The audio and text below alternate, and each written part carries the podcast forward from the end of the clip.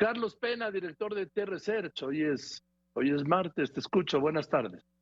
Buenas tardes, mi querido Joaquín. Hace un momento lo comentabas, así es, octubre puede ser quizá, porque todavía falta noviembre y diciembre de este año, el mes más violento de lo que va del año. Son lo que marca por lo menos el Gabinete de Seguridad, que son las cifras diarias, ¿Eh? 2.481 homicidios. Recordemos algo bien importante, Joaquín.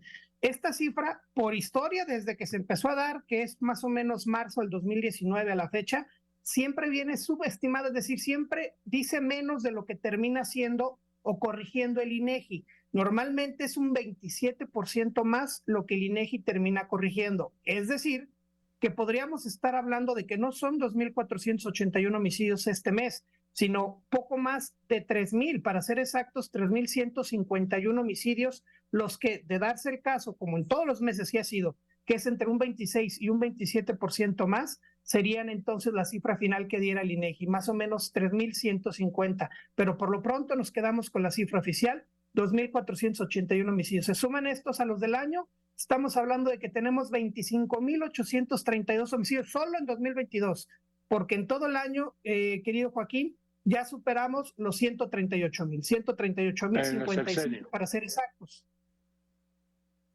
Tiene el gobierno. Exacto, en todo el sexenio. Si esto lo comparáramos con, con los mismos 47 eh, meses, comparativo a 47 meses de otros sexenios, estamos ya muy por arriba de cualquier otro sexenio. El más cercano es el de Enrique Peña Nieto, donde a estas alturas, a 47 meses de gobierno, llegaba casi a 86 mil. Insisto, hoy 138 mil. A este ritmo, Joaquín, estamos hablando con este ritmo, con estas bajas que marca el presidente, con estos números diarios, casi de 85, 86 personas en, lo que fue de octubre murieron eh, por día estaríamos llegando casi a los 212 mil homicidios al cerrar el sexenio. Insisto, siguiendo este ritmo, ya en voz del gobierno de, embajada, en voz de las cifras, en manteniéndose a la alza, mi querido Joaquín. Venga, pues gracias, Carlitos. Te mando un abrazo, Carlos Peña, director de T-Research. Continuamos.